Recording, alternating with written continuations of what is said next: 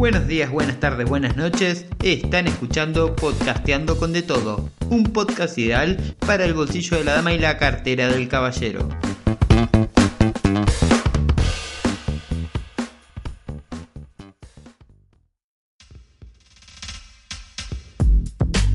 Bienvenidos a un nuevo episodio de Podcasteando con De Todo. En esta oportunidad estaremos estrenando una nueva sección del programa, la cual se denomina Los Caballeros de la Materia, en la cual, junto a mi amigo Maurito, estaremos tratando diversos temas de actualidad. Y aunque parezca mentira y estemos viviendo en un año en que creíamos que los autos iban a volar, tenemos que seguir hablando de gente que no cree en las vacunas, que cree en falsos doctores que venden curas milagrosas y que las antenas de telefonía móvil son parte de un plan para controlar a la humanidad. Hola Juli, ¿cómo va? ¿Cómo estás? Hola Maurito, yo estoy bien. ¿Y vos cómo andas, amigo? Bien, por suerte, muy bien acá en casa, eh, tomando unos mates y esperando que me llamaras para, para hacer este podcast. Muchas gracias por, por invitarme. ¿Cómo te está tratando la cuarentena, amigo? La verdad, eh, me está tratando bastante bien, o sea, no me puedo quejar. Obviamente no estoy contento, pero uno entiende que es una situación del orto y pero hay que cumplir para, el, es para el bien de todos, básicamente. ¿A vos cómo te trata, amigo? La verdad, bastante bien. Tengo la suerte de, trabajar en un lugar que es considerado o haciendo tareas que son consideradas esenciales, así que desde que arrancó todo esto allá por el 20 de marzo, yo sigo, sigo trabajando, sigo saliendo a la calle, obviamente salgo a la calle para ir a trabajar, volver o para comprar algo, obviamente, eh, cumpliendo cumpliendo la cuarentena, pero por suerte tengo un poquito más de libertad, me pega el airecito en la cara. Claro, es verdad, amigos. Sos uno, sos al principio fuiste eh, uno de los afortunados que pudo salir a trabajar. Obviamente después se fue sumando más gente. Me fui sumando yo por suerte. Yo también estoy trabajando en este momento. Pero bueno, fue eso toda una situación de, de mierda. Pero básicamente ahora eh, estamos viendo la luz al final del túnel porque parece que el tema de la vacuna está muy bien encaminado. Ah, bueno, para, para, para, vos me estás hablando de esa vacuna que van a hacer con bebés abortados, que van a, que te van a meter un microchip intradérmico y te van a, a, sacar todos los datos y toda la información y van a reprogramar tu ADN y te vas a volver puto y marxista y todo eso, no, amigo, yo esa vacuna no me la doy, ¿eh? No, no, no. Es verdad, amigo, sabes que tenés razón. Es, todo, la verdad que me, lo estuve pensando y, todo me cierra, todo apunta a que esto es un ensayo, porque vos, como, como decís vos, nos van a poner un chip intradérmico que va a tener un código de barra, entonces nos están acostumbrando a estar a dos metros de distancia, porque en realidad ese es el rango que, en que las antenas de 5G nos van a poder detectar. Eso y, coso, sobre todo coso. Fundamentalmente coso, amigo. Fundamentalmente coso. Exactamente. Eh, sí. Bueno, para la gente que nos está escuchando. Para, que la gente que nos está escuchando. Exactamente como, como dice mi amigo Maurito, o como voy a decir yo, eh, estamos siendo sarcásticos. Nosotros, por supuesto, no creemos en esas teorías conspirativas, ¿o no, amigo? No, no, no las creemos. Fundamentalmente, chicos, ya hay un chip ya hay un chip con el que te sacan información, está en tu celular que lo tenés en el bolsillo en este momento o estás escuchando desde ahí este podcast, eh, así que eso ya podría estar pasando o ya creemos que está sucediendo, este, así que no hay nada de que alarmarse en cuanto a chip intradérmico y robo de datos y reprogramación de ADN no va a suceder. Exactamente, amigo. Es como vos decís, eh, no hace falta que hacer todo un plan para meterte un super chip intradérmico que te detecte, porque en realidad uno accede voluntariamente a tener un celular en el cual tiene acceso a tu ubicación todo el tiempo, sabe lo que decís, sabe qué quieres comprar, qué no quieres comprar, saben con quién te juntás, o sea, no hace falta que te metan un chip, es una, una, una teoría un poco ridícula, pero bueno, son cosas que están surgiendo en este momento, que, en que la gente quizás está un poco asustada y, hay gente que, hay otros que se aprovechan de eso para alargar un montón de, teorías, ¿verdad, amigo? Sí, sí, además, eh, esto de tener un tiempo libre, ¿qué haces? Prendes la tele o te fijas en internet y te llueven las noticias eh, hablándote de todo esto y creo que algo sano, una sana costumbre que tenemos que empezar a, tener es esto de, empezar a preguntarnos, che, bueno, esto de, por ejemplo, el movimiento antivacuna, ¿es nuevo? ¿Ya existía? ¿Por qué ahora? ¿Qué, qué onda con eso? ¿Qué onda? ¿Qué onda? Exactamente, amigo. Una cosa que, me gustaría resaltar de, algo que dijiste al principio es que es verdad, la gente ahora pasa mucho más tiempo en sus casas. Quizás antes eh, tenía mucho, estaban mucho más ocupados y, y, no sé, por ahí miraban el celular, no sé, dos horas por día. Ahora quizás están, como dije, o como dijiste vos, pasan mucho más tiempo en sus casas, tienen mucho más tiempo libre y qué sé yo, esas dos horas que pasaban frente al celular en redes sociales, por ahí son eh, cinco horas, seis horas, un montón, eh, porque es cierto, hay un montón de gente, yo me, la verdad no me desligo de esto, yo paso un montón de tiempo en el celular eh, y pasa, es, algo que está pasando un montón y hay gente que quizás está tomando un poco de provecho de esa situación, sumado al miedo que tiene la gente también y de esto surgen un montón de, no sé, pseudo, llamarlos pseudocientíficos o a científicos, no sé cómo llamarlo, pero es un montón de gente que, no sé, capaz impulsados por no sé, interés religioso o intereses personales, intereses económicos tal vez, empiezan a, difundir cualquier cosa, cualquiera tiene autoridad para decir cualquier cosa y quizás si uno tiene un poco de dudas, eh, es como que se cree todas esas situaciones, todas esas cosas que surgen.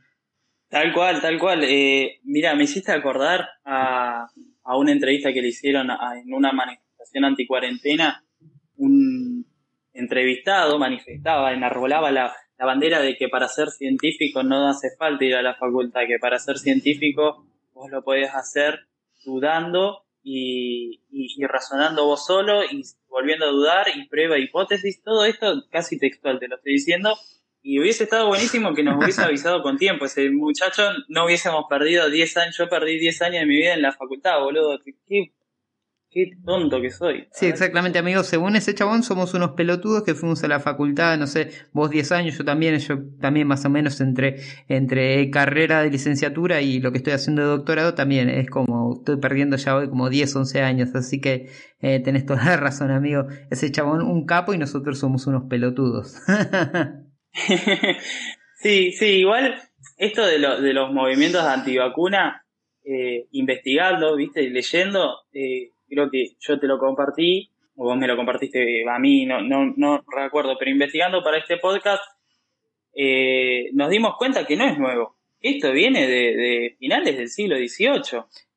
O sea, cuando surgen las vacunas, surgen los movimientos antivacunas. Exactamente, amigo, es así como vos decís, más o menos eh, salió la primera vacuna y ya al toque empezaron los, los movimientos antivacunas, pero quizás, qué sé yo, teniendo en cuenta el contexto, teniendo en cuenta que estamos a finales del siglo XVIII, que había un montón de, o sea, la ciencia no estaba avanzada para nada, había un montón de cosas que no se sabían y las vacunas eran algo totalmente nuevo, qué sé yo, me parece mucho más lógico que la gente dudara y tuviera miedo y que saliera cualquiera a decir cualquier cosa que, que, que, lo que pasa ahora, que, o sea, la ciencia está totalmente avanzada, se tiene todo el conocimiento, no obstante, hay gente que sigue creciendo, que, sigue creyendo que, no sé, las enfermedades son un castigo divino, que, que el coronavirus es un producto del matrimonio homosexual. eso es algo que me parece totalmente increíble. Yo no lo puedo creer, amigo. No, no, es incomprensible. O sea, chicos, estamos en el 2020. Eh, ya está, ya nos dimos cuenta que no es un castigo divino, que no pasa nada si hay relaciones homosexuales. Eh, la realidad es que si uno se pone a ahondar un poquito en la información que se tiene hoy en día y cómo ha crecido eh, la ciencia y que ahora sí se entiende, no podemos volvernos a poner en el contexto en el que estábamos. la primera vacuna sale en 1796 entonces, eh, estaría bueno que nos informemos entre todos cómo son las vacunas, cómo no son las vacunas, y un poco para esto fue que pensamos en hacer este podcast. Exactamente, amigo. Y con respecto a eso de informar, me parece un buen punto de partida empezar eh, comentando quizás cómo fue, cómo, cómo funcionan las vacunas, cómo surgió la primera vacuna. ¿Vos qué te parece, amigo, empezar por, esa, por ese punto de partida? Sí, me gustaría. Como, le decía eh, un poquito antes, fue Edward Jenner, que en 1976 empezó a investigar, o se dio cuenta en realidad, que la enfermedad de la viruela también es provocada por un virus, ¿sí? La gente que estaba cerca de las vacas, al cual la viruela también afecta, tenía unas póstulas, se generaban unas póstulas en las vacas típicos y muy parecidos a lo que generaban la, viruela en humanos, y que esa gente, por más loco que suene, no generaba la enfermedad. Exactamente, es así como vos decís, amigo.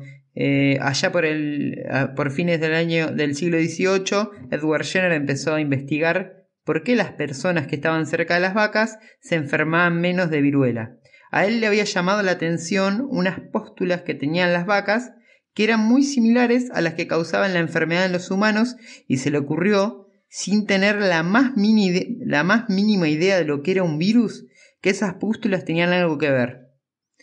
De esta forma lo que empezó a hacer es que empezó a inocular niños sanos con muestras de esas pústulas, un procedimiento que, era, que fue tan cuestionable como efectivo, porque dio resultados maravillosos, porque esos niños nunca se enfermaron de viruela, por supuesto, de ahí viene el nombre vacuna, ¿verdad, amigo? Tal cual, tal cual. De ahí, de se sale el nombre de vacuna, vaca, vacuna, no difícil de comprender. Exactamente. Eh, y, gracias, y, y lo bueno es que hoy en día ya, gracias a todos los avances que, que hubieron en estos siglos, en estos años que fueron pasando, Hoy sabemos que esas pústulas que, con las que él inyectaba y que eran causadas en la vaca, eran causadas por un virus muy, pero muy similar al virus que causaba la viruela humana. Entonces, más para resumir un poquito, lo que sucedió es que cuando los niños que él inoculaba con un poquito de esas pústulas recibían la inyección, el sistema inmunológico de esos nenes reaccionaba y generaba los anticuerpos necesarios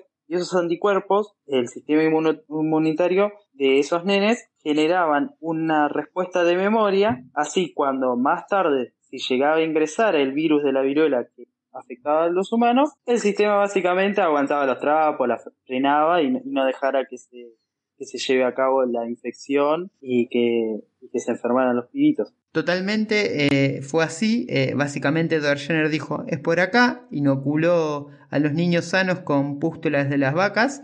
Entonces lo que pasaba es que el sistema inmunológico reaccionaba y montaba la respuesta de memoria. Es decir, que si más tarde eh, llegaba el virus de la viruela posta, como vos dijiste, el sistema ya estaba listo para plantarse y los niños nunca se enfermaban. Gracias a eso y a un montón de estudios posteriores, hoy en día tenemos cuatro tipos principales de vacunas. La primera de ellas utiliza virus atenuados, es decir, que estos virus no tienen la capacidad de causar la infección, pero sí pueden replicar en las personas. Así de nuevo es lo que pasa, pasa lo mismo que pasaba en el caso del experimento de Dover Jenner.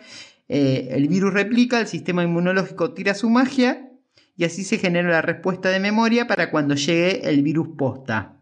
Exacto, exacto. Ese es eh, el primer tipo y el más parecido a lo que hizo Jenner. Después hay otro tipo donde las vacunas lo que tienen son agentes inactivados. Básicamente en estas vacunas el agente infeccioso se inactiva, se dice, porque lo que se hace es a través de un método físico como puede ser eh, calor o luz ultravioleta o, un, eh, una sustancia química como el formaldehído o el fenol, se inactiva ese agente infeccioso, lo que permite eliminar la capacidad de generarte la enfermedad, pero no elimina la capacidad inmunogénica, es decir, le permite igual al sistema inmune nuestro generar inmunicidad y así cuando el virus salvaje, el virus que te puede infectar y enfermarte, se introduce en tu cuerpo, el sistema inmune ya lo detecta y antes de que te enfermes lo elimina.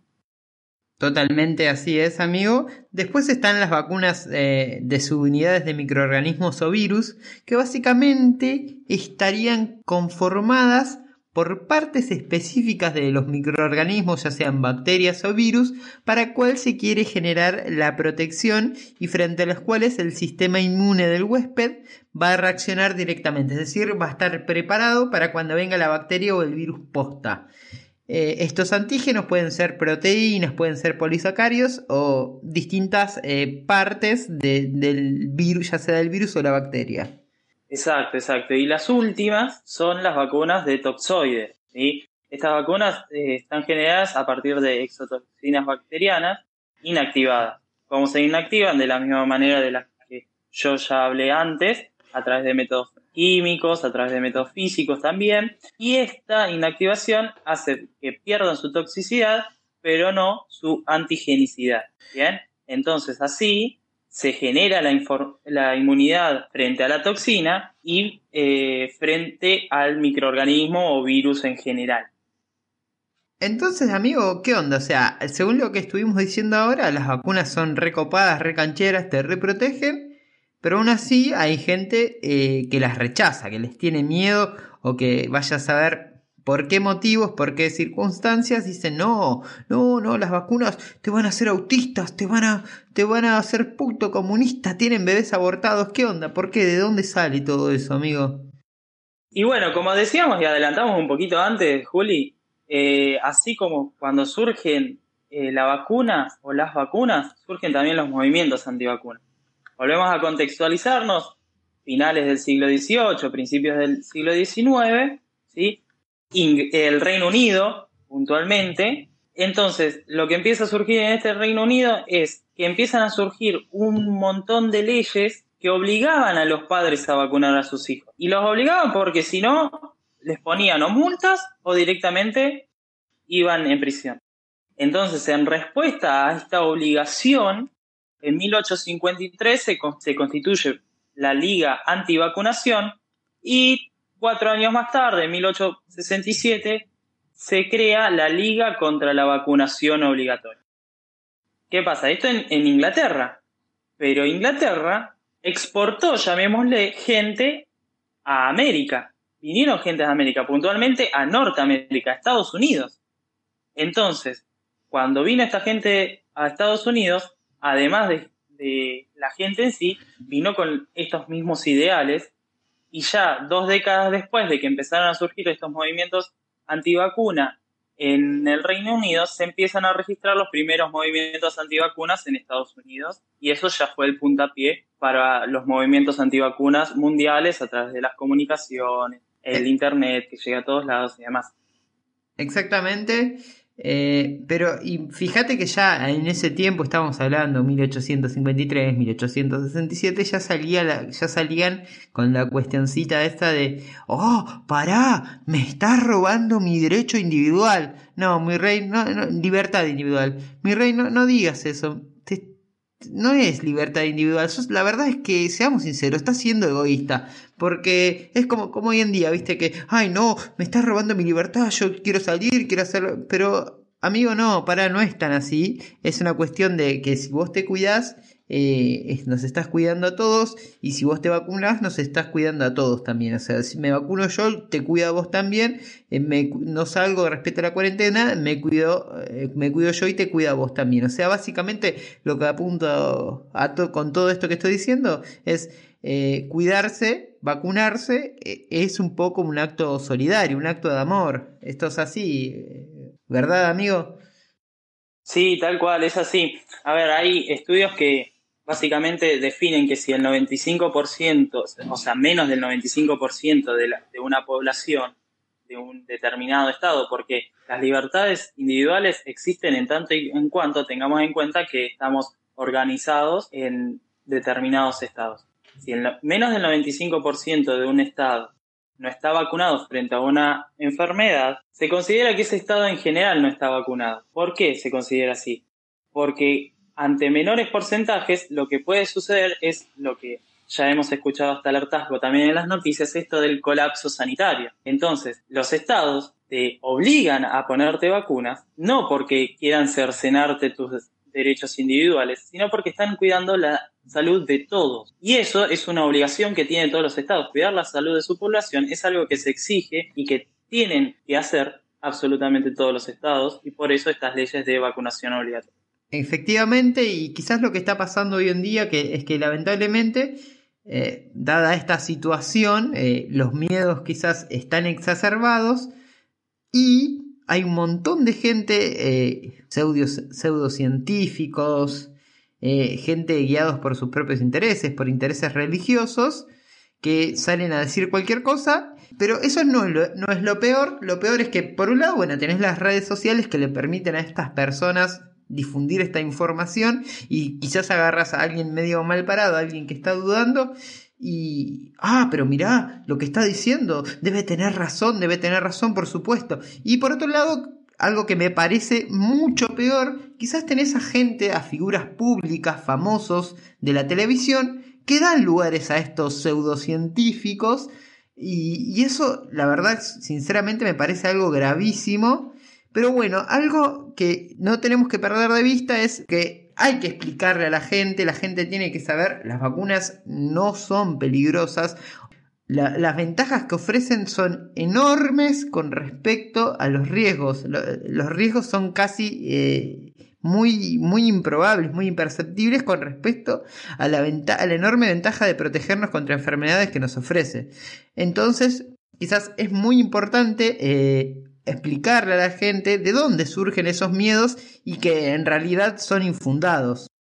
Sí, correcto. Siempre lo, mejor es informarse, saber cómo se compone. Entonces, bueno, podemos llegar a cuestionar lo que, lo que nos dicen desde los medios, los famosos o lo que fuere. Para dar un poquito de información, estaría bueno que le contemos a la gente que las vacunas tienen cuatro componentes esenciales. Eh, el primero ya lo hablamos, y es esto en cómo se dividen las vacunas, que es básicamente cuál es eh, la sustancia, llamémosle, o la parte del microorganismo que va a hacer que tu sistema inmune genere anticuerpos para que vos no te enfermes. Eso es uno de los componentes, de ese ya hablamos. Otro de los componentes, vamos a mencionar los otros tres de menor a mayor controversia. El segundo componente, el menos controvertido, es en donde se solubilizan los otros tres componentes. Entonces, en donde se genera esa solución, porque las vacunas son líquidas, entonces están, eh, están los componentes solubilizados en, en algo. Ese algo puede ser agua destilada, ese algo puede ser solución fisiológica. Claro. compuestos que son, son inertes tanto para el cuerpo humano como para los, los demás eh, excipientes que lleva la vacuna. Bueno, entonces acá, hasta acá todo bien, amigos. O sea, tenemos el componente inmunogénico y el solvente. Hasta ahora no veo nada, nada peligroso. Pero bueno, después las vacunas también, otro de los componentes que se utilizan son los conservantes. Y entre estos conservantes se encuentra un componente que tiene mercurio, que es, es, el denominado etilmercurio o mejor conocido como tiomersal. Pero ¿qué onda con esto? Sí, es verdad, las vacunas tienen mercurio, pero ¿se usa en cantidades altas como para ser peligrosas para la salud? No, para nada, mi rey. Se usan en cantidades que van entre 8 y 50 microgramos por dosis. Es decir, es una cantidad bajísima. Estamos diciendo algo así como, no sé, 0,00005 gramos por dosis de vacuna. Es la nada misma. ¿Me explico? O sea, la cantidad que se usa no es para nada riesgoso. Ahora bien, ¿para qué se usa este mercurio en la producción de las vacunas? Bueno, básicamente se utiliza para evitar la, contaminación durante el procedimiento de producción de la vacuna. Es decir, se utiliza para evitar el crecimiento de bacterias y hongos para que ésta no se contamine. Ahora bien, ¿qué onda con el etilmercurio? O sea, sí, me estás diciendo que se usa en concentraciones bajas, pero ¿qué onda? Siguen teniendo mercurio y a mí me dejan intranquilos. No, mi rey, quédate tranquilo. Para eso, la Organización Mundial de la Salud tiene un comité consultivo mundial sobre la seguridad de las vacunas, el cual lo que hace es evaluar los datos disponibles de estudios que se realizan para evaluar si una sustancia que utiliza en las vacunas es riesgosa o no es riesgosa. Bueno, la cuestión es que estos chabones agarraron y revisaron toda la información disponible de los últimos 10 años y no pudieron llegar a ninguna evidencia en la que se vea que, que diga que este componente es tóxico. Una de las cosas que dicen eh, los movimientos eh, antivacuna, una, una de las cosas de las que se agarran, dicen, bueno, sí está bien, se utilizan en concentraciones en cantidades bajas, pero la verdad es que a mí me da miedo de que yo va avanzando el calendario de vacunación, yo me voy vacunando y ese mercurio se va acumulando. No, eso es mentira, eso no es así. De hecho, el etilmercurio, que es el componente, solamente tiene una vida media de 6 días en sangre, eh, y se elimina por eh, vía intestinal, es decir, por el tiempo en que se da entre dosis y dosis de vacuna, es imposible que el, mercurio se vaya acumulando. Así que no tiene ningún riesgo, no representa ningún riesgo para la salud de quienes eh, se inyectan estas vacunas. Además, algo que es, que es imprescindible y muy importante de, destacar es que este, este componente no está en todas las vacunas. Está, se utiliza más que nada en aquellas vacunas que eh, se utiliza un solo vial para más de una dosis. Es así, amigo, es así. Y también lo último, eh, la última sustancia que nos queda son los adyuvantes.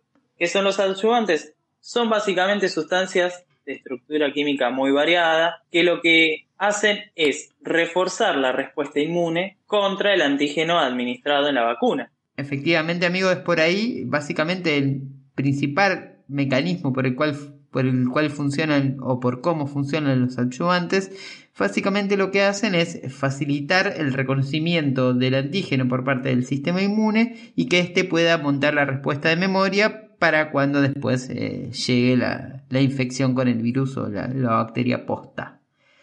Pero ¿qué onda? O sea, está bien, te creo la parte del mercurio, ahí me convenciste. Pero algo que no te voy, no me podés negar es que las vacunas están hechas con células de bebés abortados. Eso es algo aberrante y no se los voy a perdonar. No puede ser, no lo puedo creer que sean tan inhumanos. Nos quieren meter chips y células de bebés abortados, son terribles. No, bueno, lo de los chips, Juli ya dijimos que no, que ya está el celular. Y lo de los bebés abortados, ahora cuando le expliquemos a la gente de dónde sale esa idea, es casi una película de ciencia ficción. Sí, eh, es algo que no, es, no tiene ni pies ni cabeza, o sea, siempre se agarran los movimientos antivacunas, se agarran de alguna puntita, alguna boludez para decir, ah, no, pero mirá, no puede ser, esto es terrible, y siempre eh, aprovechan a la gente que tiene dudas o tiene o que no sabe para nada, plantarle esta información, pero bueno. Tal cual, pero lo que me parece más, más loco es cómo, cómo surge. En principio vamos a explicarle a la gente lo siguiente, que cuando una vacuna se está desarrollando, algo que hay que generar son cultivos celulares. Estos cultivos celulares parten de células extraídas de un organismo vivo, ¿bien? Para ello lo que se hace es extraer una muestra de tejido de un órgano. Claro. Ese tejido de órgano puede ser animal o puede ser humano. Por ejemplo, uno de los ejemplos es de pulmón Pero, ¿cómo es esto? Básicamente, estas células se extraen y a partir de ellas se van haciendo distintos procesos para ir depurando, para ir seleccionando determinadas células concretas que puedan servir para una futura investigación. Entonces, básicamente, lo que se hace son distintos repiques, se llaman, que generan un subcultivo deseado a partir de las células resultantes que van a ser con las que se van a estudiar. Pero son descendientes de las células originales, no son las células que componían ese órgano. Estas células se pueden reproducir en un determinado número, una determinada cantidad de veces, para crear algo que se llama línea celular. Ay, pero usan células, son horribles, son personas horribles.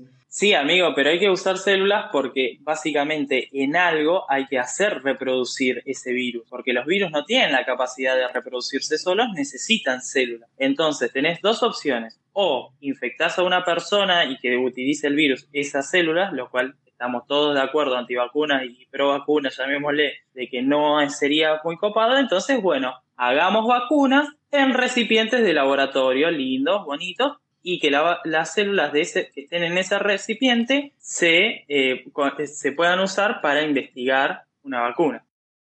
Eh, totalmente, y bueno, como vos decías, amigo, se, extrae una muestra de un tejido a partir de la cual, de, distintos eh, procesos de depuración, se va seleccionando las células que se quieren hasta que se genera, a partir de sucesivos repiques, se genera la línea celular. Y bueno, los, antivacunas dicen, sí, las, se usan células de bebés abortados. No, no es así. Como vos dijiste, eh, no son que eh, cada vez agarran un feto, matan a un bebé y le sacan las células. No, no es así. Eh, las células que se utilizan son las descendientes y en particular una de las, una de las líneas celulares que se utilizan en la producción para, para, por ejemplo, hacer crecer estos virus atenuados que se utilizan en la producción de vacunas una de, una de las líneas celulares deriva de un tejido pulmonar de un feto abortado a los tres meses de gestación. Esto pasó en el año 1962 Miren de lo que, de dónde sale el mito de que las, las vacunas tienen células de fetos abortados. Esto fue todo a partir de un, como dije, un tejido pulmonar a, partir del cual se aislaron esas células y se, se, fue seleccionando, depurando hasta que se obtuvo la línea celular en la cual se utilizó. Pero es muy importante destacar que no, no es que cada vez que, que, que se va a producir una vacuna agarran un feto, un bebé y lo matan y le sacan las células. No, no es así. Claramente no es así, eh, Juli. Eh, y también está bueno llevarle tranquilidad a la gente que está escuchando este podcast, que estos fetos que se utilizaron para extraer las células fueron abortos que se desarrollaron por motivos totalmente terapéuticos. No, no es que ah, va a haber una persona en la calle embarazada y la secuestran para testear eh, una vacuna o para generar una vacuna, no. Claro, claramente. Por motivos terapéuticos, por motivos totalmente terapéuticos, donde corría en riesgo la, vida de, la madre que estaba gestando. Exactamente, particularmente en este caso, amigo, eh, es como vos decís, la, la mujer eh, que estaba embarazada en este caso, era que era la madre de este nonato, digamos, eh, estaba, descubrieron que el, el bebé estaba con una enfermedad, decidieron realizar el aborto y la mujer decidió de forma voluntaria permitir que extrajeran una muestra de tejido pulmonar para después, bueno, como ya contamos, eh, obtener eh, la línea celular. Pero simplemente eso, es la madre fue voluntaria, se dio la muestra y se obtuvo el tejido. Después, no, como ya dijimos y lo vamos a reiterar, las vacunas no contienen células de fetos de bebés abortados. o como quieran llamarles, pero no las contienen. Ah, pero hay algo que no me podés negar, nene. Las vacunas. Yo vi un video en YouTube que dice que causan autismo. No, señora, cálmese. Cálmese, yo le voy a explicar de dónde sale esa teoría. La verdad es que esa teoría surge eh, a partir de, de un científico que se llamó Andrew Wakefield, que en 1998, junto con otros investigadores, hicieron una publicación en una revista científica, se llama The Lancet, y este artículo asociaba que la vacuna triple vírica generaba autismo. Pero más allá de, de, lo que decía este artículo, esta asociación nunca fue demostrada por ningún estudio que se hizo posterior. Al contrario, todas las evidencias científicas actuales permiten rechazar lisa y llanamente esa idea.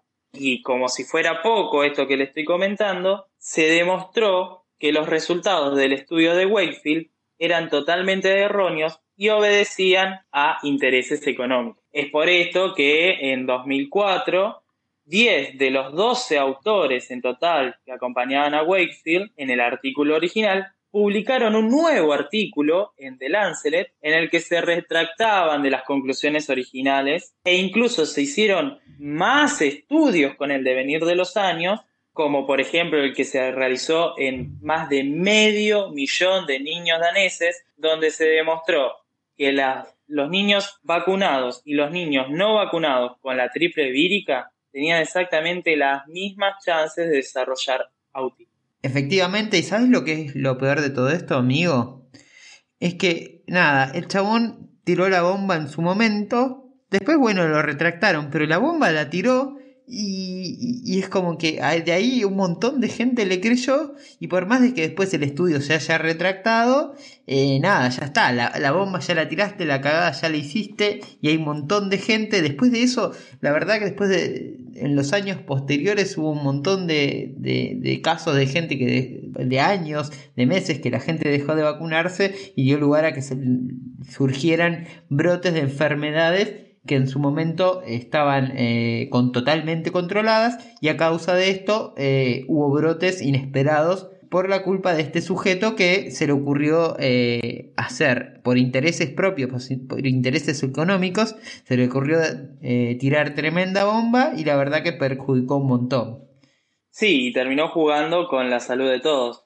Pero Creo que como para ir cerrando este tema de vacuna sí, vacuna no, estaría bueno que dejemos el mensaje a la gente de que no hay que temerles a las vacunas, que no le va a generar nada malo, ningún tipo de adyuvante, de conservante, absolutamente nada de los compuestos le van a provocar un daño a la salud. Para eso se prueban y se vuelven a probar todo el tiempo su especificidad, su su uso y que no tiene ningún efecto secundario o no deseado. Por eso nos tomamos un poquito el tiempo de explicar todo, dárselos a conocer y que ustedes mismos puedan, a través de los cuestionamientos, ver que, no va a causar absolutamente nada el hecho de que ustedes se vacunen. Específicamente, claramente, tampoco les van a poner un chip para controlarte por medio de antenas 5G. Terminemos con la pavada, por favor. Eh, nada, vacunarse es algo totalmente útil y totalmente, como ya lo dije y lo voy a volver a repetir, es un acto de amor, es un acto de, es un acto solidario y es algo que nos protege a todos. Así que por favor, eh, es algo que deben tener en cuenta. Eh, algo que eh, me parece que es súper importante, porque uno puede consumir cualquier tipo de información, a todos nos llega esa información, de hecho a mí me llega todo el tiempo, yo la veo todo el tiempo, pero algo muy importante es siempre chequear las fuentes de información, las fuentes, si eh, quien está diciendo algo eh, cita una fuente que es confiable, porque pasa muchísimas veces cuando uno mira un video por YouTube, cuando uno lee un posteo por Facebook, una, nota por Twitter o lo que sea, que cualquiera sale a decir cualquier cosa sin citar ninguna fuente, entonces... Pero nada, si uno quizás viene con alguna duda o quizás ya viene con cierta creencia, viene alguien y dice algo y por supuesto mucha gente le cree, cosa que no está para nada bien y perjudica un montón. Es así, es así. Siempre es importante cuestionar de dónde sale la información y corroborarla también. Em, Exactamente, es por ahí, no hay que estar en esa de creerse cualquier cosa. Tal cual. Además, eh, tengamos en cuenta, a ver, eh, ¿saben por qué también no son perjudiciales las vacunas? Porque ninguno de los cuatro ítems que componen las vacunas y que ya explicamos, a ningún científico, a ningún productor de vacuna, se le va a ocurrir ponerle CDS. Ah, pero a mí me dijeron que el CDS y yo vi un montón de videos en YouTube que dicen que es una solución mineral milagrosa y que te cura todo. Te cura el cáncer, te cura el autismo, te cura el SIDA, te cura todo, es milagrosa, te cura hasta la pobreza. Bueno, sí, la verdad, sí, cura, cura la, la pobreza, cura la pobreza del que lo vende. ¿No, amigo? Totalmente, totalmente. Es la única pobreza que puede llegar a curar y lo único beneficioso. A ver, tengamos cuidado con qué le creemos a cualquier pelirroja. Bueno, ya no es más pelirroja, ahora es rubia, pero a cualquier canosa que salga a decir en el prime time de la televisión. Ay, pero querido, querido, para, para, para, para, querido, si es rubia, si es rubia yo le creo, porque si es rubia seguro es rubia y sale en la tele y seguro tiene razón. Bueno, señora, permítame decirle que no tiene razón. Y es más, en este momento nos vamos a poner más serios porque por culpa de lo que se estuvo informando, murió un nene de 5 años, murió también un adulto mayor e incluso tuvo que salir ANMAT, que es el ente que regula los medicamentos a nivel nacional, a dar de baja publicaciones de Mercado Libre donde se vendían CDS en goteros, ¿sí? porque estamos de acuerdo que el CDS se utiliza para blanquear papeles en la industria papelera. Pero el tema es que si lo vendes en, pequeñas cantidades y a través de goteros, no lo estás vendiendo para blanquear papel, lo estás vendiendo para consumo personal. Entonces, salieron a cortar esa mecha del mercado. Claramente, amigo, no era por ahí. O sea, ¿quién, quién puede pensar que, que si te están vendiendo una, eh, esa sustancia que se utiliza en grandes cantidades para blanquear en, eh, como blanqueador en la industria papelera, que si te lo venden con un gotero en una cantidad pequeñita, no lo, no lo iban a usar para, era innegable que no lo iban a usar para, para consumir, eh, para consumo personal, digamos. No puede ser, o sea, yo no puedo creer que haya gente que haya estado vendiendo eso, pero bueno, siempre hay, hay gente para todo. Eh, y bueno, pero hay algo que me parece que es importante destacar, que no, no es que, bueno, un día Viviana Canosa se le ocurrió tomar dióxido de cloro en, televisión, sino que, bueno, obviamente ella no puede ser el cerebro de nada, sino que eh, el cerebro detrás de todo esto es un hombre eh, que se llama, creo que es Andreas Kalker, un día eh, todo esto salió a partir de un, video que publicó en Facebook en donde el chabón vendía esta sustancia CDS como una solución eh, mineral milagrosa que como ya dijimos supuestamente según decía él era una sustancia que se podía, eh, que podía curar todas las enfermedades, podía curar el SIDA, el cáncer, el autismo, todo, todo lo que a vos se te ocurra, lo podría curar el CDS. Es más, algo que, nada, eh, algo que, que hay que decir, el chabón ya partía, ya partía mal el chabón porque decía que era un átomo. El CDS era un átomo, decía. O sea, el dióxido de cloro era un átomo. No, amigo, no es un átomo. Estamos hablando de una molécula. Ya, estaba partiendo mal, ¿viste? Y la gente, por supuesto, que no tiene por qué, bueno, sí, no, no tiene por qué saber esas cosas, entraba como un caballo y hay mucha gente que consume eh, CDS. Yo he visto muchos videos de YouTube donde hay gente que dice, sí, porque yo consumo CDS y a mí me, me cura un montón de cosas, yo me siento re bien. No, no es así de hecho, como ya estamos, vinimos diciendo, es una sustancia tóxica. No hay, eh, no hay estudio que demuestre que tenga una acción terapéutica, sino todo lo contrario. Hay un montón de estudios que demuestran que es efectivamente tóxico. No es como, como dice este señor, este muchacho Andreas Kalker, que lo que dice él es que, que el, el dióxido de cloro tiene la función de oxigenar de la sangre. No es así. No, no es así, no es así para nada, Juli. Al contrario, lo que hace el CDS es totalmente lo opuesto. Porque el CDS lo que genera es, es una sustancia química con alto poder de oxidación, entonces oxida la hemoglobina, que es una parte de la célula de los glóbulos rojos. Esos glóbulos rojos lo que hacen es transportar el oxígeno a todo el cuerpo. Cuando se oxida la, eh, la molécula de oxígeno, no se puede unir a esa hemoglobina, entonces justamente lo que produce dióxido de cloro es todo lo contrario, no dejar que el oxígeno se una a, un, a la célula que lo va a transportar, por lo tanto, hay menos oxígeno circulando en sangre y eso termina produciendo que no haya la oxigenación suficiente para nuestro cuerpo y en realidad lo que no estás haciendo es matando y no curando absolutamente nada. Porque es cierto, el CDS además de como blanqueador en la industria papelera se utiliza como desinfectante. ¿Por qué? Porque mata células, células como hongos, células como bacterias y células de humanas también. Mata células en general. Entonces es totalmente tóxico. Estamos totalmente en contra del consumo del dióxido de cloro. Por no, supuesto. no les va a curar absolutamente nada. Es tóxico, se van a morir. No lo consuman por el amor de Dios.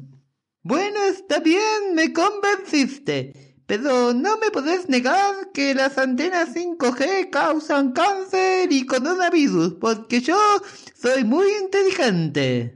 Bueno, señor inteligente, déjeme que le explico un poquito desde el lado de la ciencia que no, que las antenas 5G o la, y las redes 5G no causan coronavirus, no causan cáncer, no causan nada de eso. Lo que pasa es que se difundió también que las redes 5G, a través de la eh, radiación electromagnética que generan, afectan las células y nos modifican el ADN de alguna manera que la verdad no tiene pies ni cabeza. Eh, lo que es importante tener en cuenta ¿sí? es que las redes 5G son redes electromagnéticas, ¿sí? Generan, son fuentes de energía electromagnética básicamente, que son ondas que sí están en el aire todo el tiempo, no las vemos, pero son ondas muy parecidas, ¿sabe a qué?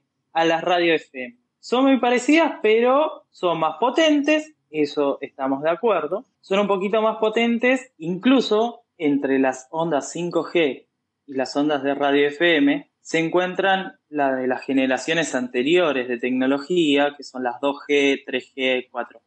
Y las 5G, después de las 5G, vienen ondas un poquito más de más energía, que son las ondas del microondas que tenemos todos en casa. Ninguna de estas ondas son peligrosas, son de baja energía. ¿Qué queremos decir cuando son de baja energía? A ver, para que ustedes lo puedan imaginar un poco, las ondas electromagnéticas se dibujan como si fuera el caminito que va recorriendo una montaña rusa. Sube, baja, vuelve a subir, vuelve a bajar, vuelve a subir, vuelve a bajar. Cuanto más cercanas estén esas subidas y bajadas una tras de otra, más energía tiene una onda. Y por lo contrario, cuanto más alejadas estén esas subidas y bajadas, menos energía. Tanto las radio FM, ondas de los celulares y los microondas tienen muy poca energía, esas subidas y bajadas están muy distantes unas de otras. ¿Y por qué es importante esto? Porque si tienen poca energía, no pueden atravesar las células humanas. Por lo tanto, toda esa energía electromagnética no llega a penetrar la célula y mucho menos llegar hasta el ADN, lo cual, si fuese así, sí te podría causar cáncer o sí podría modificar un virus para generar una nueva cepa de virus que termine siendo el coronavirus, toda esa idea macabra que, que tenemos. No, no es posible, el ADN no se ve afectado por... Para, para, para, para, para. Vos lo que me estás diciendo es que las antenas 5G lo único que van a hacer es proveernos de una internet más rápida y más copada. Sí, señora, justamente le estoy diciendo eso. Entonces, ¿me engañaron? ¿Acaso no era un plan de Bill Gates para volvernos a todos putos y comunistas? No, no era un plan de eso, señora. Ay, querido, entonces me quedo mucho más tranquila. Yo también, porque no me volví puto ni comunista ni tengo coronavirus y sigo siendo muy inteligente y las vacunas son buenas. Bueno amigos, me parece que ya fue suficiente por hoy. Empezamos grabando este capítulo el miércoles, terminamos de grabarlo el jueves y creo que hemos proveído información de calidad. Sí, tal cual, tal cual. Esperamos no haberlos abrumado con mucha información y que haya sido un podcast bastante llevadero, para eso le agregamos las cuotitas de humor. Esperamos le haya gustado. Exactamente, espero que les haya gustado y si es así, les pido por favor que lo compartan con sus amigos y amigas, que a nosotros la verdad que nos ayudan un montón. Y si no les gustó... Y bueno, si no les gustó, siempre hay alguien que les cayó mal, así que pásenselo y que no fumen como nos fumaron ustedes todo este tiempo. Hasta la próxima.